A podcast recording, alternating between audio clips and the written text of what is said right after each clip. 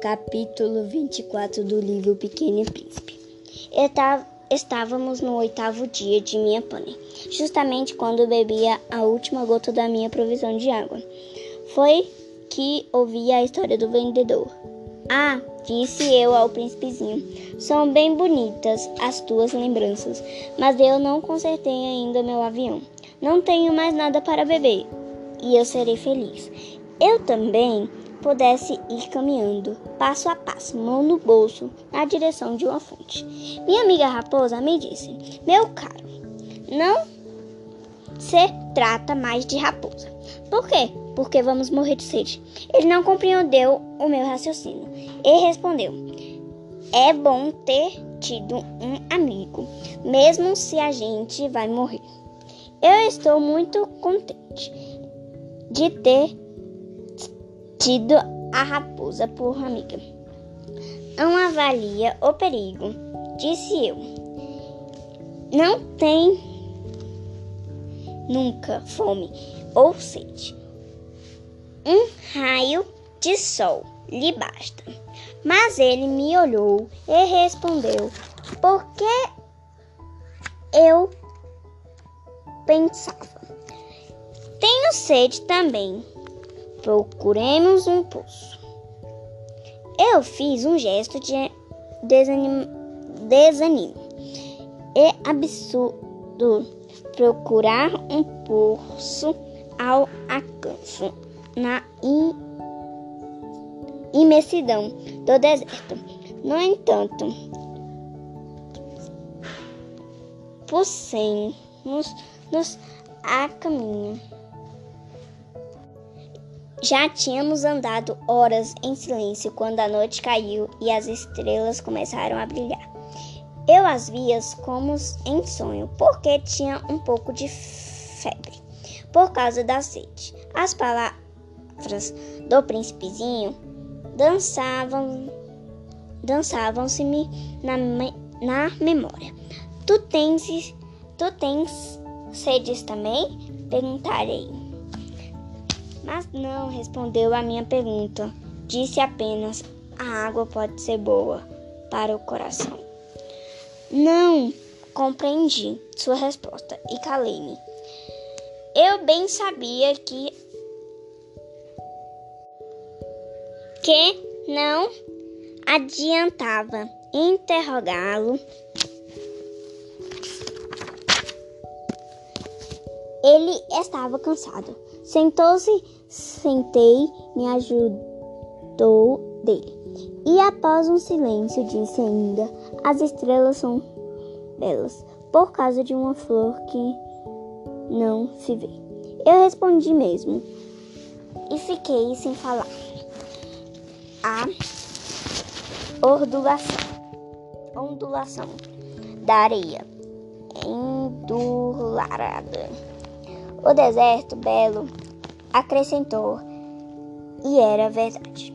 Eu sempre amei o deserto e a gente se sente numa numa de areia. De areia. Não se vê nada. Não sei se escuta nada.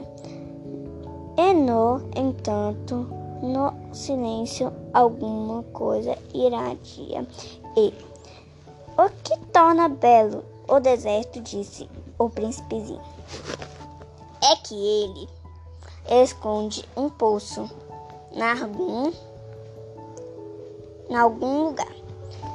Fiquei surpreso por compreender. Deu um sabe. Esta, essa misteriosa iradia e irradiação da areia quando eu era pequena. Habilitava uma casa antiga.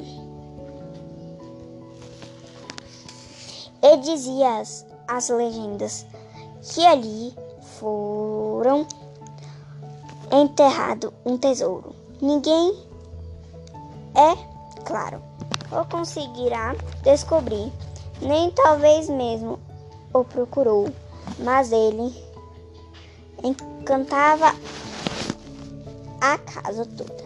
Minha casa escondia um tesouro no fundo do coração. Que se trata de casa, das estrelas ou do deserto? Disse eu ao príncipezinho. O que faz a sua beleza é investível. Eu estou contente, disse ele, que esteja de acordo com a raposa. Como o príncipezinho adormece, tomei-o nos braços e carregar um frágil tesouro. Parecia-me mesmo não haver na terra nada mais frágil.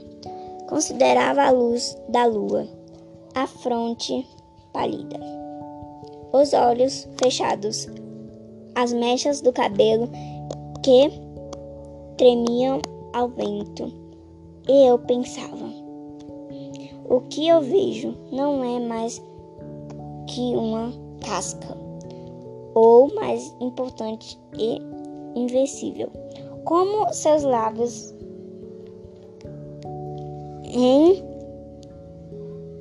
entreabertos esbocassem um sorriso. Pensei ainda, o que tanto me comove nesse príncipe adormecido e sua felicidade a uma flor. É a imagem de uma rosa que brilha nele, como a chamada de uma lâmpada mesmo quando dorme. Eu o pressentia. Então, mais frágil ainda. É preciso proteger as lâmpadas com cuidado. Um sopro as pode apagar. E a caminhando assim, eu descobri o poço. O dia estava raiando. Prontinho.